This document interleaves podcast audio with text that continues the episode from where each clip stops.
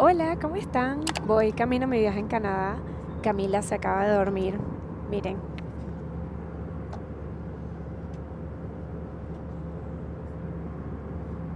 Se movió. Bien, entremos en materia.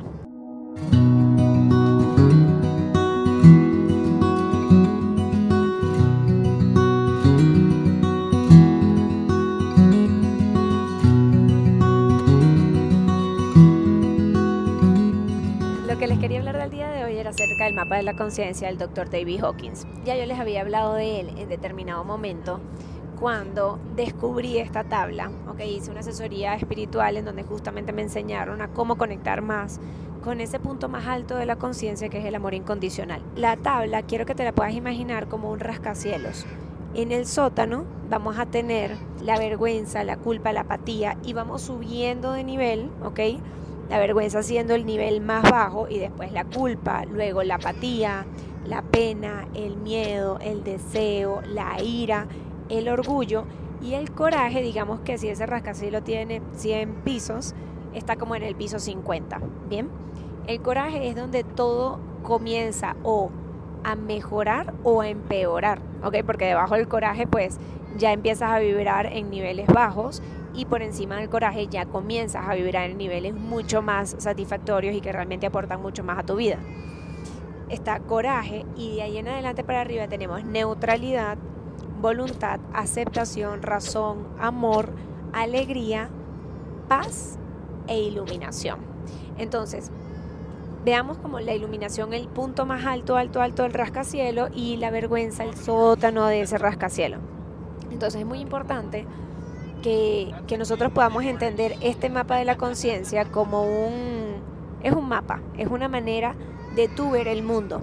Y a medida que tú trabajas esas emociones negativas que están dentro de ti, va subiendo en el rascacielo y es inevitable que comiences a ver la vida mucho más bonito. Entonces ayer escuchaba un podcast y la persona decía, todo lo que tienes a tu alrededor es literalmente lo que has construido hasta hoy. O sea, todo, todo lo que tienes a tu alrededor. Es como que tú lo construyes, después tú lo ves y te, y, y te rectificas a ti mismo que esa es la verdad absoluta, pero es porque eso es lo que tú estás viendo y constantemente te estás repitiendo. Ah, 30 minutos nada más. Por eso es súper importante que podamos empezar a evaluar con qué lente estamos viendo la realidad. Porque todo lo que nosotros estamos percibiendo a nuestro alrededor es por el nivel de conciencia en el que nos encontramos. Y hoy quiero hacer una similitud del nivel de conciencia con nuestro algoritmo de Instagram. Fíjense esto. Cuando tú vibras en miedo, tú sales a la calle y todo lo que ves te refuerza que tú tienes que vivir allí. Cuando tú tienes miedo que a tus hijos les pase algo, tú sales a la calle y ves anuncios de niños perdidos y en, la radio te empiezas a escuchar todo acerca de secuestros, niños que pasaron por enfermedades, etcétera, etcétera, etcétera, etcétera. Y no es que si subes de nivel de conciencia, esas cosas dejan de estar, pero todo nos lleva a nuestro sistema reticular. Y les quiero explicar esto. El sistema reticular es una parte de nuestro cerebro que se enfoca en determinadas cosas que tú quieres ver. Por ejemplo, cuando yo salí embarazada, al día siguiente, todo el mundo estaba embarazado. O sea, era como si yo saliera a la calle y todo lo que yo veía era mujeres embarazadas. Cuando te compras un carro, tú te compras el carro y dices, wow, este carro es único. Sales a la calle y ves el carro en cada esquina.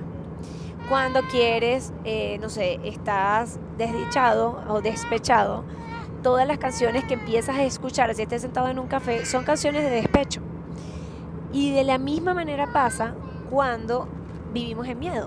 Cuando vivimos en miedo, todo lo que escuchamos a nuestro alrededor va a ratificar ese miedo, va a ratificar que debemos vivir así. Y de verdad lo uno mucho con el algoritmo de Instagram.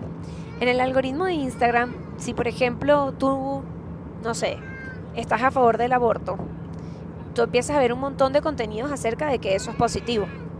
Pero el día que hablas con un amigo, una amiga, y te hace cambiar capaz un poco la perspectiva y dices, wow, ¿será que no debería estar a favor de esto? Por ejemplo, tú te vas al algoritmo de Instagram y de repente, de la nada, mágicamente, te empiezan a aparecer contenidos que son capaz un poco más sí o no, piénsalo, estas dos vertientes. Entonces es igual, o sea, cuando tú, el, el mapa de la conciencia lo que te permite es ver con qué lentes tú estás viendo la realidad. Si es con lentes de apatía, si es con lentes de miedo, si es con lentes de frustración, con qué lentes estás hoy viendo esa realidad. Y es muy bonito como poderlo entender porque es literalmente tan sencillo como ver tu lupita en Instagram y ver qué te está apareciendo ahí. Es porque eso tú lo has creado, es porque eso tú lo estabas buscando, es porque en determinado momento tuviste algo relacionado y, tú, y tu algoritmo te empezó a lanzar más y más y más de lo mismo. Igual es el tema de los niveles de conciencia.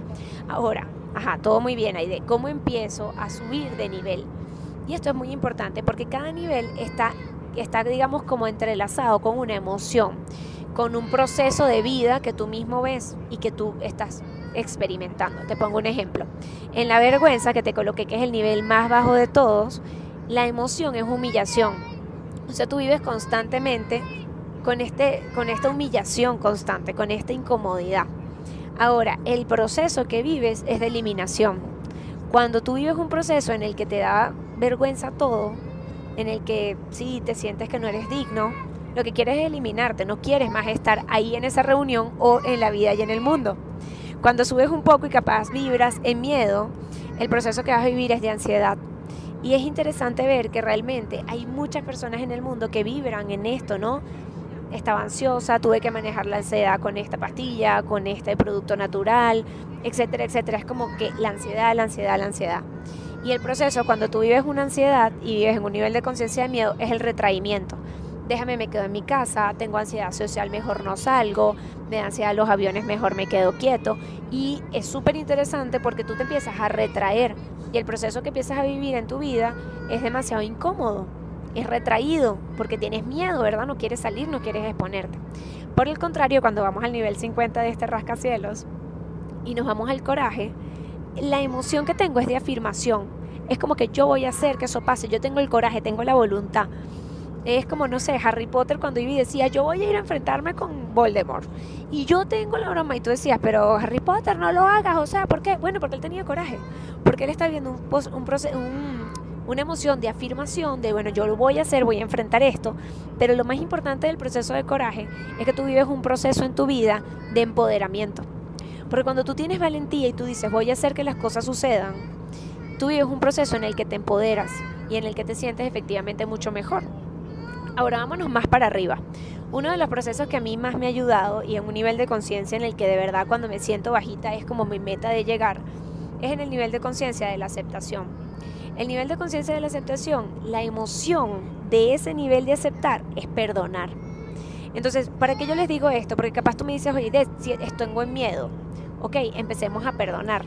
Entonces tú empiezas a vivir un proceso de perdón, de perdonarte a ti, cada vez que algo no te salió bien ese día en el que no terminaste todo, ese momento en el que tu pareja no hizo eso que tú esperabas que hiciera, ese proceso en el que el avión no salió a tiempo. Perdonas, vives una emoción de perdonar constantemente. Y cuando perdonas a los demás, te perdonas a ti mismo también por tus errores. Eres más amable con ellos y eres más amable contigo. Y empiezas a vivir un proceso de trascendencia. Por eso es tan importante aceptar. Y a mí me costó mucho entender esto, porque para mí aceptar era resignarme. Y resignarse realmente es el tercer nivel del mapa, que es la apatía. No es lo mismo, porque la apatía es vivir un proceso de desesperación, un proceso de renuncia, no es igual. Puede ser un proceso de aceptación. Fíjate que no es lo mismo pensar si tu esposo, por ejemplo, cuando tira la ropa eh, sucia en la ropa sucia, la tira al lado de la cesta. Tú dices, pero no puede ser. Si vives un proceso de apatía, sabes que ya dejes eso así, que amargue, no lo soporto. Y vives un proceso de desesperación en donde hay peleas y por supuesto un proceso de renuncia al matrimonio, por ejemplo. Ahora, cuando vives un proceso de aceptación, perdonas eso que está ocurriendo, porque te logras dar cuenta cuando tú perdonas y aplacas eso de las cosas realmente positivas, de lo que sí está bien, de lo que sí puedes tomar en cuenta. Entonces ahí vives un proceso de perdón y por supuesto trasciendes, porque al tú perdonar al otro te estás perdonando a ti también mientras más duro eres con los demás y menos aceptas a los demás, menos te aceptas a ti.